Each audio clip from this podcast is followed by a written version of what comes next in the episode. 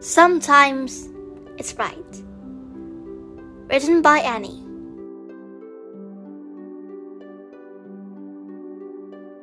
What is that magic? Sparkling and sheer. I wish I could catch it and bring it down here.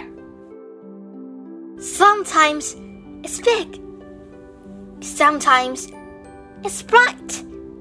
Sometimes it's on stage on opening night.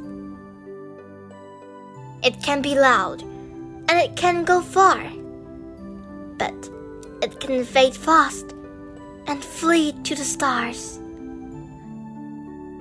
It's right there beside me.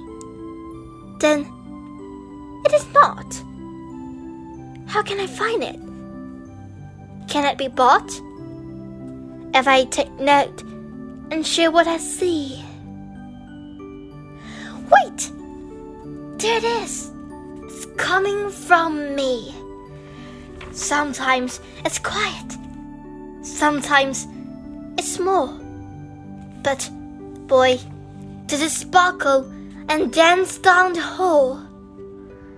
The magic's in me. I can draw. I can sing. I shine brightest when I do my scene.